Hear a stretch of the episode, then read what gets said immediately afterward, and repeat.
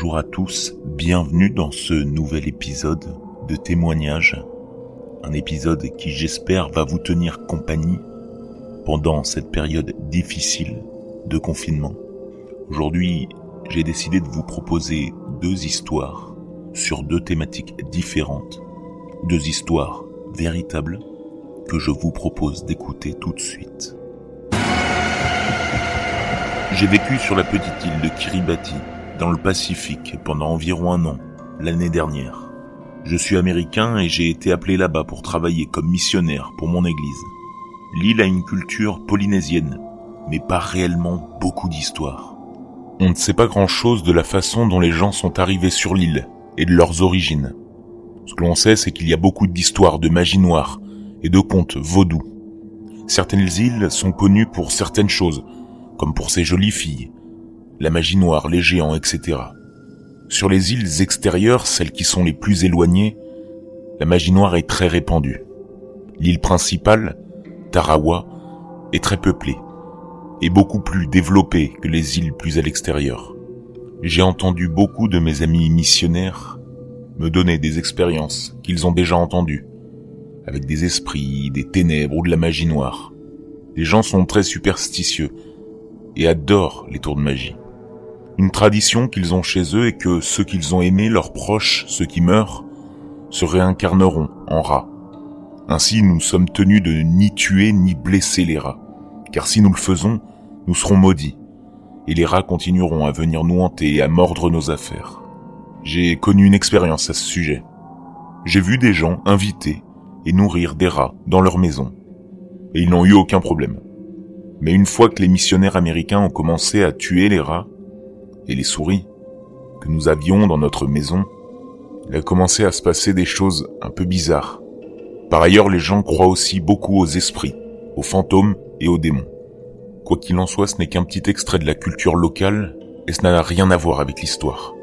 Voici l'histoire effrayante que je vais vous raconter. La première ville où j'ai été missionnaire était Biquenibeu.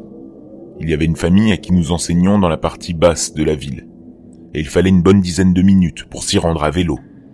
Les vélos, les bus et les camions sont les modes de transport les plus utilisés sur cette île. Nos journées étaient plutôt chargées, il était donc difficile de trouver un moment pour rendre visite à cette famille en particulier. Toutes les autres que nous connaissions se situaient dans la partie supérieure ouest de la ville. C'est pourquoi nous visitions cette famille que la nuit, vers 20h30 ou 21h, après être passés chez les autres. Une des fois où nous nous sommes rendus là-bas pour enseigner, il y avait beaucoup d'agitation dans la maison des voisins. Le peuple Kiribati aime organiser des fêtes, des anniversaires, les premières règles des filles, la construction d'une nouvelle maison et j'en passe. En approchant, le père de famille, à qui nous enseignons, nous lui avons demandé ce qui se passait à côté. Il nous a répondu que c'était un enterrement. La famille d'à côté, nous les appellerons pour les besoins de cette histoire la famille Kora Kora, a vécu une terrible expérience. La fille de la famille Cora Cora est décédée à l'âge de 7 ans. Elle était en convalescence et a été amenée à l'hôpital, le seul de la ville, par ses parents. Les médecins ont réussi à maîtriser le cas et la famille est restée à l'hôpital avec leur fille. Cette nuit-là, les gardes marchaient près du mur de l'hôpital et ont repéré une petite fille qui s'approchait de la porte. La fille avait les cheveux foncés qui lui couvraient le visage et elle ne portait que des sous-vêtements. Les gardiens ont appelé la fille qui s'approchait de la porte, mais la fille n'a pas répondu. Ils lui ont demandé où elle allait, mais elle n'a fait que lever la main et pointer du doigt le lagon qui se trouvait sur l'île, de l'autre côté de la rue. Les gardiens ont eu si peur. Ils pensaient qu'elle était un fantôme, alors ils l'ont laissé passer. Le lendemain matin, les parents se sont réveillés et étaient très inquiets car leur fille avait disparu. La police est intervenue et toutes les informations qu'ont pu obtenir les inspecteurs provenaient des gardiens. Quelques heures plus tard, le corps de la fille a été retrouvé, face contre terre, dans le lagon. Elle s'était noyée et son visage était très gonflé. La jeune fille avait marché plus de 3 kilomètres dans le lagon, à marée basse, simplement pour se noyer. Les parents étaient en deuil et avaient si peur. Ils ont dit que la même chose était arrivée à la grand-mère de la fille. La grand-mère de la fille avait eu aussi une crise et elle était allée se noyer dans le lagon. Le plus effrayant, c'est que la fille de la famille Kurakura portait exactement le même nom que sa grand-mère. C'est le voisin et l'ami de la fille Kurakura qui me l'ont dit. Alors gardez à l'esprit que cette histoire ne provient pas d'une source fiable. Mais d'après les récits que j'ai pu entendre d'autres missionnaires, cette histoire, j'étais convaincu que c'était vrai.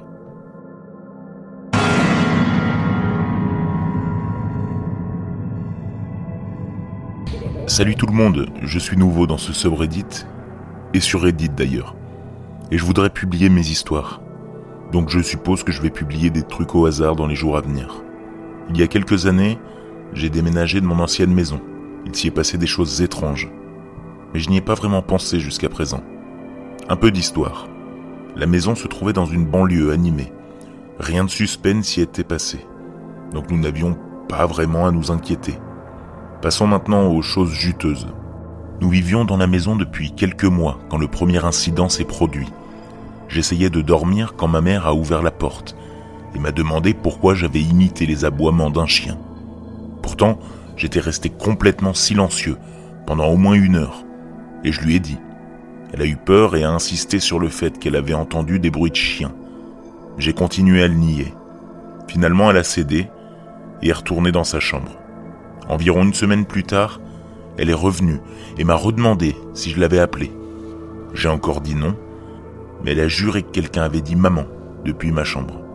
Ces deux incidents semblent être dus au fait que ma mère était bizarre alors je les ai ignorés.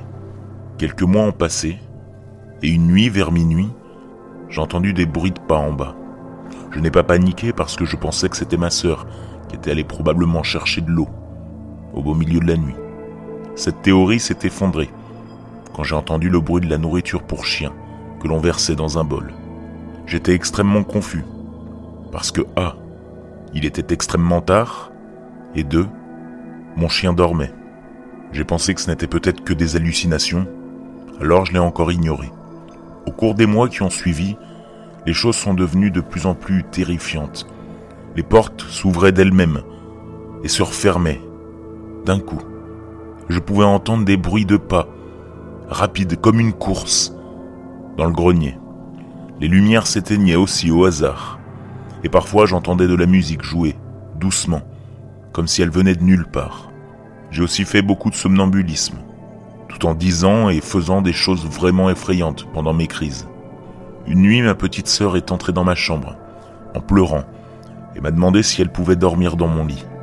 Elle avait fait un rêve où elle voyait dans son lit quelque chose qui ressemblait à une personne, mais ses bras étaient extrêmement longs, fins et pâles.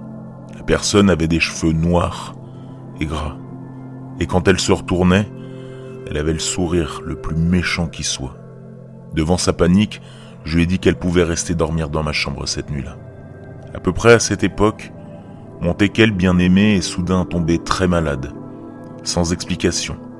Il est arrivé à un point où il ne pouvait plus marcher, ni manger, et nous avons dû le faire piquer. Nous avons eu le cœur brisé. Ce qui est étrange, c'est qu'après cela, alors que nous nous préparions à déménager, l'activité s'est presque entièrement arrêtée, à l'exception de quelques objets tombés ou de quelques bruits sourds dans la nuit. Je me demande ce qu'il y avait dans cette maison. Quoi qu'il en soit, je ne pense pas qu'il voulait qu'on soit là. Cela fait maintenant des années que nous en sommes partis, mais ça me fait toujours peur. Quelqu'un aurait des explications?